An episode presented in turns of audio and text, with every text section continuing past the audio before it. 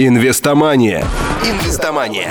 Теория и практика. Подробно и без секретов. Для стартаперов, инвесторов и тех, кому интересен бизнес в онлайне. Инвестомания. Инвестомания. Инвестомания. Программа выходит при поддержке инвестиционного форума Рунета.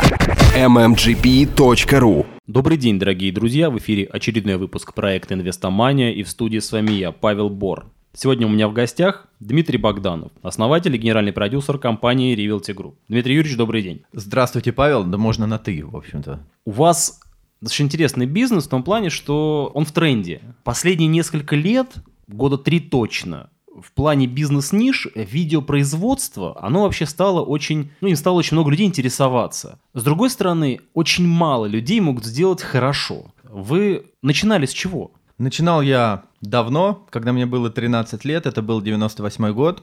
А, я сам из Сергиева Посада из Подмосковья и любил готовить еду, кулинарией занимался. И написал на местный телеканал, что хочу увести у вас передачу. Почему-то мне пришла такая мысль. В 13 лет? В 13 лет родители не знали что я написал это письмо. Через неделю мне пришел ответ, что Дмитрий, ваше предложение вызывает интерес, приходите, пообщаемся. То есть даже так? Да, и я рассказал только То есть тогда. не была никакая протекция? Нет. Это было все с листа? Было прям вообще все как в кино. Да, и родители узнали только тогда, когда уже с телеканала пришло это письмо. Вот, ну, начал вести кулинарную программу, увидел мир телевидения. Если до этого я со стопроцентной уверенностью знал, что буду заниматься, буду каким-нибудь шеф-поваром, открою ресторан, то потом я переключился на телевидение и понял, что этот мир мой, что мне это интересно. Просто в 13 лет, Дмитрий, взять вас ведущим. Вы были соведущим? Нет, 13 я... лет это все-таки ребенок. А, изначально я был ведущим, потом мне дали в помощь такую а, куклу, как знаете, как в спокойной, ну, в спокойной ночи малыши. Кукла-рука. А, да, был у нас такой. А, куклу звали Вован.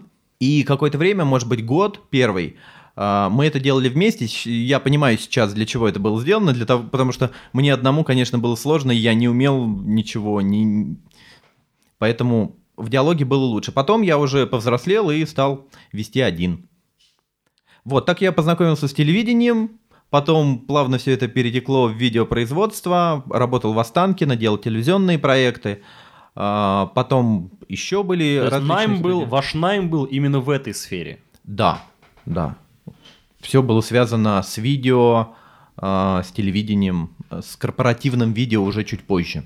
Когда человек работает в такой сфере, как телевидение, то, как правило, мало людей меняют эту сферу кардинально. Почему вы решились поменять эту сферу? И что стало, скажем так, толчком, что стало точкой опоры? Телевидение это, конечно, очень увлекательно и затягивает. Знаете, как говорят, э, есть такая у телевизионщиков шутка, что Останкинская башня это как шприц, если ты на эту иглу подсядешь, подсядешь то уже... Да, да.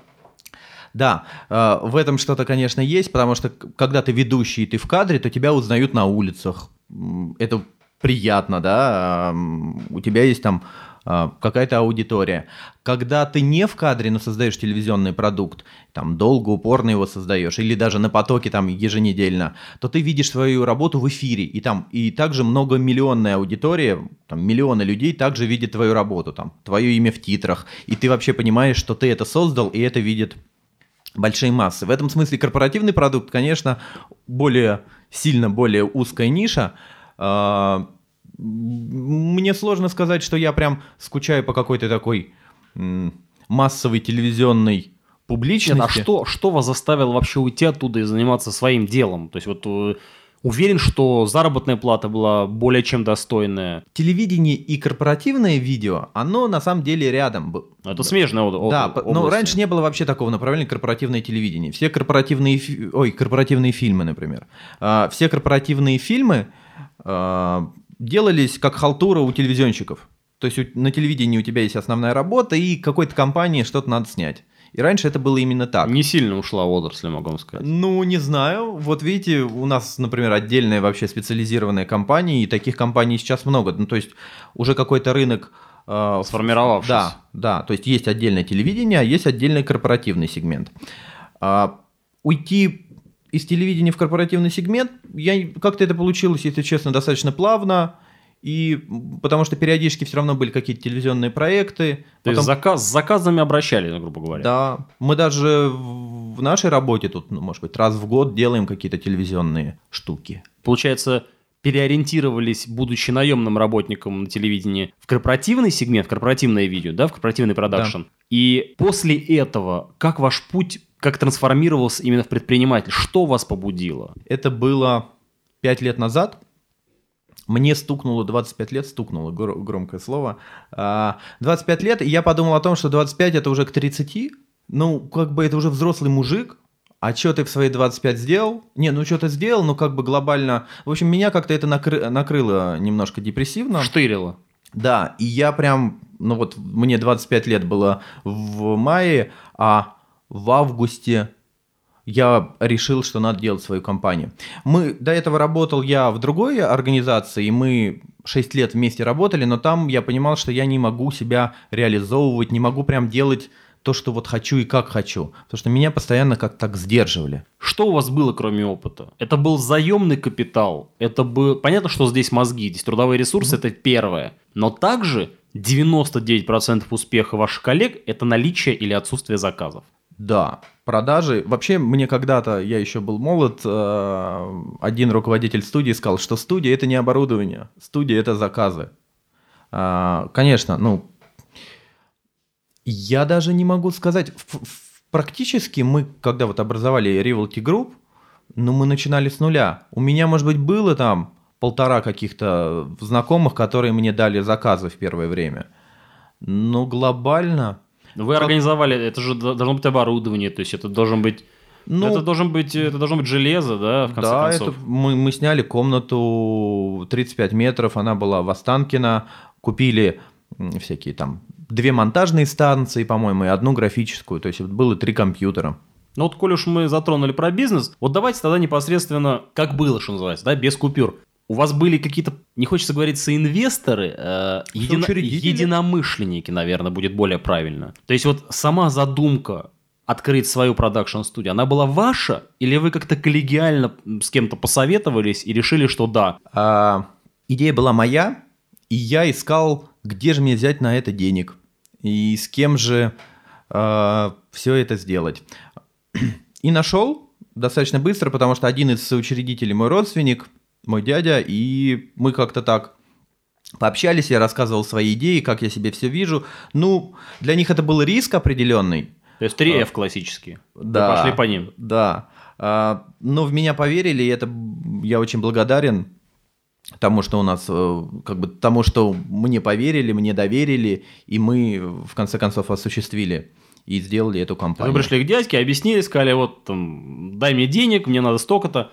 То есть вы не, изначально не планировали привлекать, например, другой капитал, более, скажем так, отчасти ментально легкий, вы понимаете, о чем я говорю, Мгм. но, скажем так, финансово более, ну, тяжелый, наверное. Почему вы вот такую модель выбрали? Ведь наверняка в то время у вас был не единственный источник финансирования, который вы могли привлечь. Ну, были еще какие-то знакомые, к кому я мог прийти с этой идеей. Я не знаю, это было первое, куда я пришел, и мне, и мне было комфортно, им было комфортно, и мы как-то сразу договорились. Если честно, в то, в то время, в 2010 году, я не сильно был э, как-то... как В сказать? бизнесе. Да, поэтому Вы горели?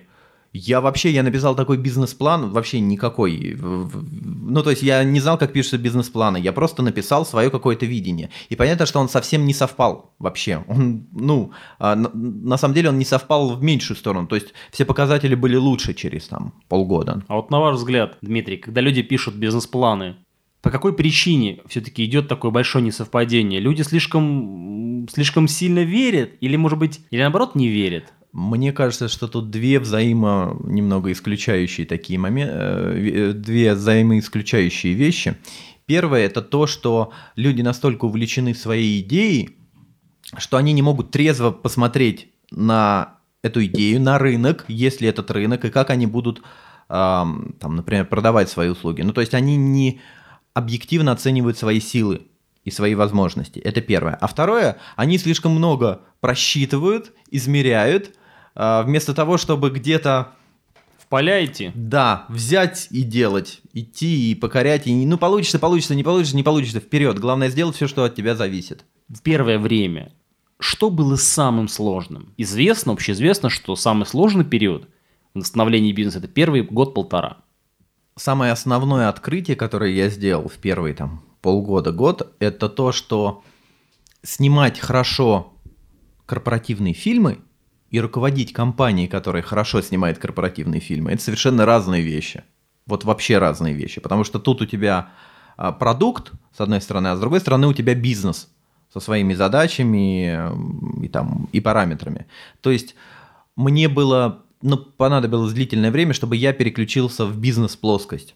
И помимо самого продукта понимал другие процессы, экономику, рентабельность и там, финансовое планирование и так далее. То есть поначалу вы все-таки наступали на те же грабли, как наступают многие люди, концентрируясь именно не на управлении, а на ну, мелком, может быть, не совсем мелком, именно рабочем процессе. Вы делали все сам.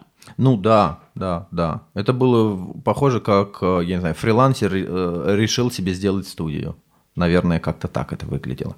Потом в какой-то момент, и, кстати, во многом благодаря, благодаря моим партнерам, я понял то направление, в котором нужно развиваться, э, и личностно, и в компании, и небольшими шажочками мы стали двигаться. Помимо дядьки вашего родного, кто был вашим партнером? Сколько у вас было человек? Вот именно... Ну, у нас сейчас и есть, у нас сейчас э, 5 человек помимо меня.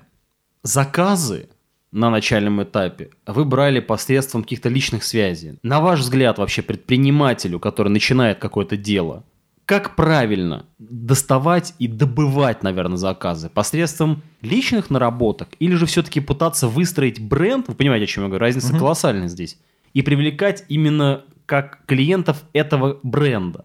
Вот мы пошли и развиваемся абсолютно по второму пути. У нас нету никаких... Мои соучредители, они совершенно не из мира телевидения, каких-то корпоративных сегментов, у них свои э, сферы. Э, и мы пошли как раз по второму пути, по пути создания бренда. Потому что никто нам никакие заказы не приносил, никто с нами там ни о чем То не вот договаривался. Вот у вас стоит студия, вот у вас стоит железо, вот у вас есть сайт, вам нужно работать.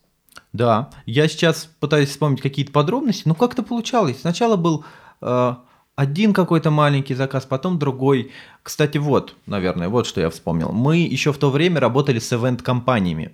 Это компании, которые организуют различные мероприятия. И это давало какой-то стабильный доход. Мы снимали мероприятия, делали ролики для мероприятий. А потом наверное, через полгода мы для себя решили, что мы не будем заниматься ивентом. Ну, потому что это, во-первых... Хотя не... заказы шли достаточно потоково. Да, и они помогали нам а, существовать, да. Ну, покрывать и... издержки, в конце концов. Да, ну мы не работали в минус хотя бы. Ну, и это было опасно, потому что мы могли остаться вообще без всего. Как-то вот так вот в один момент мы отказались, Прям обрубили. Прям вообще. То я просто не написал пла- письмо. Это не плавно было, а вы Нет, прям вот все, мы решаем. Мы даже это не делали. Можно же несколькими стратегиями. Можно потихоньку повышать цены. Э, ну, это уже механизм, и так да. далее. То есть, Но тут мы прям, я просто сразу. написал, что коллеги, мы вот э, решили развиваться немножко в другом направлении. Спасибо вам за все наши проекты. Всем было, спасибо, все свободны. Было здорово. Вот, и с тех пор мы вообще не снимаем никакие ивенты, ну, не работаем с ивент-компаниями. Ваши клиенты кто? Что такое корпоративное видео? Корпоративное видео – это видео, которое создается для компании. Компания с помощью этого видео решает свои задачи. Заказывая, например, корпоративный фильм – какой-нибудь, не знаю, ну, банк, допустим, он с помощью, вложив деньги в этот фильм, может решить свои задачи. Например, привлечь дополнительных клиентов. Он будет этот фильм везде показывать на сайтах, там, не знаю, на выставках на каких-нибудь. И люди, видя этот фильм, а, будут к нему идти. И будут там... То есть это как канал продаж, например. Или будет фильм, который будет обучать сотрудников э, этого банка. Это тоже инструмент. Ну, то есть корпоративный фильм – это просто дополнительный инструмент в задачах бизнеса.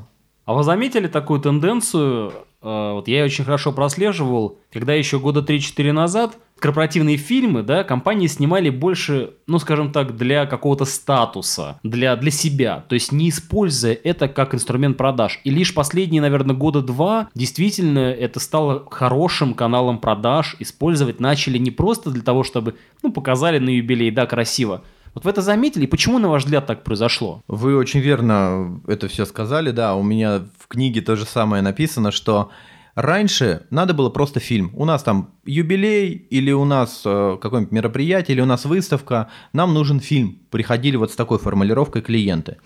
А, да и сейчас бывает, если честно. Люди как-то не сильно почему-то озадачиваются тем, для чего это нужно. Ну, сейчас уже меньше, но все равно бывает. А, и как раз наша задача была им объяснить, что это не может быть фильм просто фильм про нас. Он никому не будет интересен. Он не будет решать никакую задачу. Он вам, вы потратите деньги, это просто будет фильм обо всем. Вам самим, конечно, будет интересно. Тем, кто руков, руководители компании, вы там внутри. Вам это, да, интересно, кино про вас. Но всем остальным это будет совершенно неинтересно. Ну, это как суженная аудитория такая. Да, но это как смотреть, я не знаю, какую-нибудь семейную хронику семьи, которую ты совершенно не знаешь. Ну, люди, ну, хорошо а им весело смотреть, они могут два часа это смотреть, и, и им это интересно. Вот, а, да, последние пару лет прошел, произошел такой перелом, и заказчики стали воспринимать видео как инструмент, и это очень здорово. Мы теперь не просто создаем какие-то э, видеокартинки, а делаем бизнес-инструменты. Инвестомания. Вот в общей массе, в общей доле, да, в процентном соотношении, примерно какой процент новых клиентов, то есть людей, которые приходят на ваши работы, на ваш бренд, на вашу узнаваемость, или же все-таки у вас больше возвратность, потому что вот этот критерий, он, пожалуй, один из самых важных. Ведь вы прекрасно знаете, многие, многие компании, которые гиперуспешные на рынке и гипер зарабатывают, у них одни и те же клиенты. Ну, да, длинные контракты или постоянные клиенты, это, конечно, всегда хорошо, это хорошо. Это удобно и хорошо. Но это, с другой стороны, зависимость, согласитесь. Да, ну вот у нас, я думаю, по моему ощущению, не производил я точного подсчета, но я думаю, что соотношение новых и старых это 60 на 40. 60 новых процентов, 60 процентов это новые клиенты, 40 это постоянные клиенты. Вот кейс, малый бизнес. У человека какие-то услуги, условно говоря. Понятно, что с одной стороны крупный, средний и уж тем более крупный бизнес может иметь какой-то свой небольшой отдел, там, правда, кстати, очень модно в последнее время стало. Да. Э, правда, качество тоже отдельные вопросы, но оставим это пока. Малый бизнес объективно позволить себе ничего подобного не может своими силами, ресурсами. Вы с малым бизнесом работаете, и если работаете, сразу второй вопрос, основные запросы вообще какие? Ведь малый бизнес – мало денег. Да, малый бизнес, мало денег и... Но большие амбиции. А, ну, не у всех, но, как правило, да, но это всегда, конечно, очень привлекательно. А, мы не работаем с малым бизнесом, к нам даже и не обращаются, в общем-то, потому что мы э, такая, как бы, скажем, не очень дешевая компания, мы больше, наверное, в верхнем таком сегменте по бюджетам. Ну и качество и продукты. Ну, чтобы люди понимали, вот вы говорите, не очень дешевые. Для каждого понятия дешевизны или не дешевизны Ну, например, разные. иногда бывает там раз в полгода какой-то запрос к нам, приходит от интернет-магазина там, головных уборов, по-моему, было что-то такое. А, и у них было там 20 тысяч рублей или 30 тысяч рублей на создание какого-то ролика. А в нашем случае это, ну, ролик, я не знаю, должен стоить там... Ну, 200. Ну, хотя бы в 10 раз дороже, хотя бы. Да, и то надо смотреть, что там будет внутри. А, мне кажется, что для малого бизнеса вообще сейчас вообще полный, много очень возможностей. Есть мобильный телефон, и ты можешь собственными руками что-то снимать. И э, тут даже главное не то качество, а, а то, что, ну, то, что ты хочешь рассказать. Ты можешь там, например, еженедельно показывать какие-нибудь истории, которые у тебя в этом магазине происходят. Или вести видеоблог, там, хозяин этого магазина может. Или там какая-нибудь девушка будет мерить эти разные шляпки и так далее. Ну, то есть это такой вирусный контент, который можно создать своими руками. Главное придумать идею, и главное делать этот контент для своего потребителя это не обязательно должно быть затратно и нужны какие-то там сотни тысяч или миллионы. Не обязательно. Главная идея, желание. Если вы будете показывать живых людей, живую команду, то, какие вы, вы есть, то с помощью интернета вы можете это доносить до своей аудитории. Если вы сможете расположить к себе аудиторию, она придет к вам. Как вы думаете, Дмитрий, вот если бы на тот момент, если бы вас не поверила ни семья, ни друзья, вы продолжали бы этим заниматься? Никогда не думали об этом? Я думаю, ну, как бы, если не получилось у меня бы с первого раза, ну, я бы попробовал со второго, с третьего. Я не думаю... Ну, то есть, в банк я бы, наверное, пошел бы, но это было уже одни... Это были не первые бы шаги, потому что я как-то никогда не любил кредитные учреждения. Я не знаю, я бы искал способы. У меня в жизни всегда так. э, Если ты чего-то хочешь и работаешь над этой задачей, то всегда все получается. Мне сложно сказать, что было бы. Я бы просто нашел, наверное, как-то по-другому. Но вы четко понимали, что вы будете именно в этой сфере работать? Вот в этом деле? Или были какие-то запасные аэродромы, которые вы для себя рассматривали? У меня были какие-то странные идеи на начальном этапе. Сделать Например? ин- интернет-магазин, например. Это мне сейчас кажется очень странной задачей. Еще была идея сделать ивент-агентство. Это тоже э, не мое совершенно. А, Больше, по-моему, странных идей не было. Ну, вполне себе рациональные какие-то идеи. Если вы сказали, что вы хотите продавать лягушек, Не, ну не настолько. Как-то... Не настолько экстравагантно. настолько, да.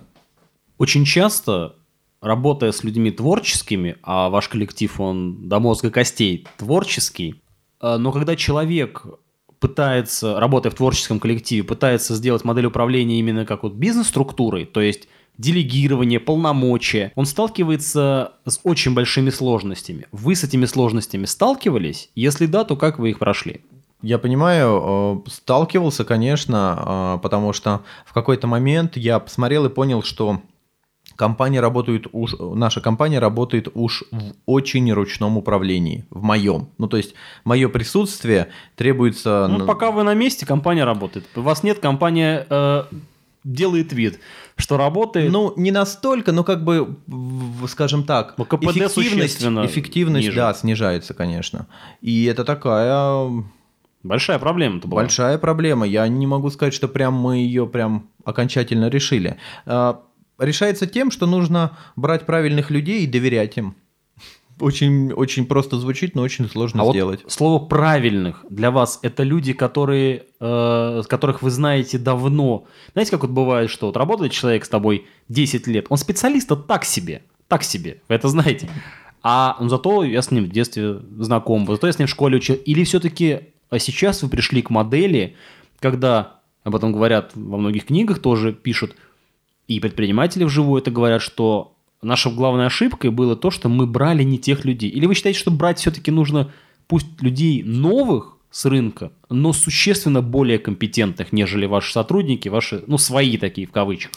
Я не могу сказать, что у меня прям есть свои какие-то, а, но у нас э, дружба дружбой, служба службой. Мы замечательно вообще внутри коллектива общаемся, много смеемся, очень хорошая атмосфера, но в первую очередь мы там собраны для того, чтобы делать дело, и именно это нас объединяет. А, Бывает, что к нам приходит человек на испытательный срок, он хороший, парень хороший. Вот мы вчера расстались с одним. Хороший парень, но не, Не не может он на этом месте э, работать эффективно. Но не его это. А, Вот конкретно это место у нас. А, а он хороший, по-человечески жалко, ну а чего делать-то? То есть коллектив его не принимает, грубо Нет, говоря. коллективу тоже хорошо, хороший парень, нормально общаемся. Но а, я как руководитель понимаю, что те задачи, на кото- которые он должен решать, он ну, не может решать в силу там, своего характера, каких-то своих там качеств профессиональных. Вообще И- вопрос кадров для вас, он остро стоит? Да, мы очень, например, мы очень сложно подбираем людей, очень сложно подбираем людей, я не знаю, там. Вот сейчас мы смотрим продюсера себе в компании и уже прислали за неделю, наверное, 300 резюме где-то так. Эти все люди, и все люди, и все продюсеры. И все такие молодцы по резюме, прям можно тут Голливуд, можно их всех созвать, и тут сделаем Голливуд. Но а, на деле нам из этой всей массы надо будет выбрать одного. И вот надо понять как. Ну, у нас есть свои там методики, и вот из такого большого количества один будет хороший, наш, будет то, то, что нужно. Это очень большая работа, временная, и вообще много сил занимает, но это нужно. Вот отсматривая достаточно много людей, вы э, видите, не можете просто, на мой взгляд, не видеть ту тенденцию, когда э, наш человек все-таки склонен преувеличивать свои способности на бумаге, а на деле бывает, ну, очень печально. Уверен, что вы видите просто чуть не каждый день такие ситуации. Почему это, на ваш взгляд? Это ментальность? Это что? Я думаю, что это психология, потому что, ну, человек не может про себя плохо думать. Ну, как бы... А если он будет себя, про себя плохо думать, он никуда никогда не устроится. Он... Не, заметьте, я говорю не про плохо думать, а про э, большой слишком диссонанс написанного и реально существующего. Да нет, ну написано там может быть правда, и скорее всего правда. Но как проверить, я не знаю, стрессово-устойчивый, э, работает с многозадачностью и так далее. Это ну, очень приходит абстрактное... на собеседование к вам человек, вот вы же видите. Например, написано у него в, собесед... О, господи, в резюме пунктуальность, а сам он опоздал на два часа, например. И говорит, ой, извините, э, там, ну, придумывает что-то, какие-то вещи. А на вопрос, а что же вы нам не позвонили? Чтобы мы вас не ждали. Ну, что-то тоже внятного ничего не ответил. Ну, то есть, а, пишут резюме. Резюме же это инструмент. Это инструмент у сотрудника, инструмент продажи себя, чтобы а, с помощью этого резюме как минимум его пригласили на собеседование, а дальше он уже сам а, должен продвигать себя. Это инструмент, соответственно, это вот как фильмы раньше делали корпоративные, а, в которых, вот, ну, посмотришь фильм, вот гениальнейшая компания, вот прямо и такая, и такая, и такая, и у нее награды, и сертификаты, и руководство молодцы. Но ведь так не бывает. Жизнь, она более сложна. То есть я вообще, если честно, резюме не сильно смотрю. Вы основываете свое мнение взять сотрудника в основном в большей степени на чем? Вот для вас что является вот прям решающим? Дилемма очень большая. А, я точно не буду работать с человеком, ну то есть точно для меня отпадают. Ну то есть что, например, какой должен быть человек, чтобы я с ним не работал, например? Он по-человечески должен, наверное, плохо себя как-то проявить. Например, если придет какой-нибудь продюсер и скажет, у меня, я вот там работаю в другой компании. У меня там есть заказики. У конкурирующей, да, я вам Перед... сейчас... А очень часто такое бывает. Я вам там, у меня есть подрядчики, заказики, давайте я вам принесу. Ну, то есть это совершенно точно... Это гнильцо. Да. Или же, например, когда человек говорит, вы если меня возьмете, вы мне скажите, чтобы я а, ну я как бы не буду отрабатывать там две недели, я как-то там решу, зачем, я лучше к вам приду сразу, зачем я буду. Это сразу показывает отношение человека к обязательствам. Ну то есть если ты там должен был две недели, но ты там должен отработать, а мы должны сказать, ой, круто, да, киних, и давай к нам, что ли, ну это совершенно... И потом самим оказаться ровно в такой же да ситуации. Это вот как бы... Это бумеранг. А, то есть моральные качества человека морально-этические очень, очень важны, да. Бывало, когда человек суперпрофессионал, но что-то он как бы мутный, был мутный. Но я подумал, ну пора уже, может быть, мы разрастаемся до такой степени, но я же не должен со всеми прям, э, не детей крестить-то вместе, ну пусть работает. Но на деле оказывается, что все-таки моральные качества и желание человека развиваться имеют большее значение, чем текущая компетенция. Три совета начинающим предпринимателям, основываясь на вашем опыте. Первое. Верьте в себя и не слушайте никого. Если вы знаете, чего вы хотите, то просто двигайтесь вперед. И это очень важный такой момент. Второе. Нужно подбирать команду. Люди это очень важно, и вы должны потратить очень много сил на это. То есть сами вы не сможете все это тянуть. И те люди, которые будут рядом с вами, они либо вам помогут, либо вас вообще утопят. И третье. Не падайте духом, если будет что-то не получаться. Это вообще жизнь. Все, все знают синусоида, сейчас хорошо, потом плохо, потом опять хорошо. Мне нравится одна поговорка, не помню откуда, что в конце концов все будет хорошо. Если сейчас нехорошо, значит это еще не конец. Небольшой блиц. Кем вы хотели стать в детстве? Поваром. Ваш любимый мультяшный персонаж? Черный плащ. Какие качества вы цените больше всего в мужчине, а какие в женщине? Наверное, и в мужчине, и в женщине больше всего я ценю искренность. С кем из когда-либо живших на планете людей вы хотели бы встретиться? Наверное, с Петром Первым. Если бы сегодня был последний день вашей жизни, как бы вы его прожили? Я бы, наверное, Постарался бы пообщаться со всеми, с кем могу, или лично, или по телефону, и сказал бы им большое спасибо за то, что они были в моей жизни. Это был Дмитрий Богданов, основатель и руководитель компании Realty Group. Дмитрий Юрьевич, я желаю вам огромного здоровья. Спасибо за книгу. Спасибо вам, что пригласили. Всех вам благ. Это была программа «Инвестомания». В студии был Павел Бор. Ну а пока, пока. Найти архив всех выпусков программы, а также увидеть анонсы новых интервью вы можете на сайте investomania.ru.